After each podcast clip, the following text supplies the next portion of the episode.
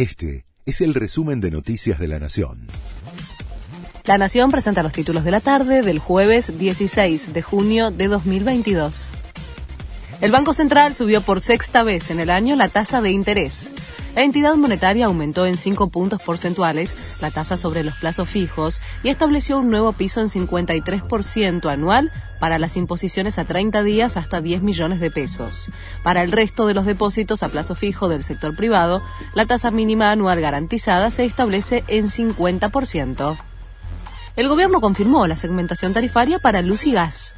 La portavoz de la presidencia, Gabriela Cerruti, dijo que los detalles sobre la implementación de la medida los va a brindar el Ministerio de Economía. De todas formas, anticipó que afectará solo a un 10% de la población y que el 90% restante no va a recibir aumentos en lo que queda del año. Piqueteros copan el centro porteño y amenazan con un acampe por tiempo indeterminado si sus reclamos no son recibidos. Piden trabajo genuino, mayor asistencia alimentaria a los comedores y presionan a las conducciones de la CGT y las dos CTA para que convoquen a una huelga general. Esta tarde definen en una asamblea si realizan un acampe de protesta por tiempo indeterminado. Kevin Spacey, acusado de agresiones sexuales, queda en libertad bajo fianza. El actor estadounidense, acusado en el Reino Unido de cuatro delitos sexuales contra tres hombres entre 2005 y 2013, compareció por primera vez ante un tribunal en Londres.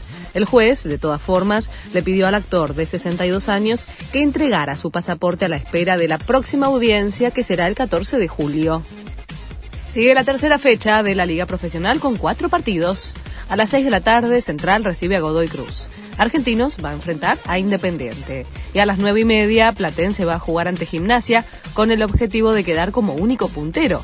Además, Racing recibe a Vélez en Avellaneda. Este fue el resumen de Noticias de la Nación.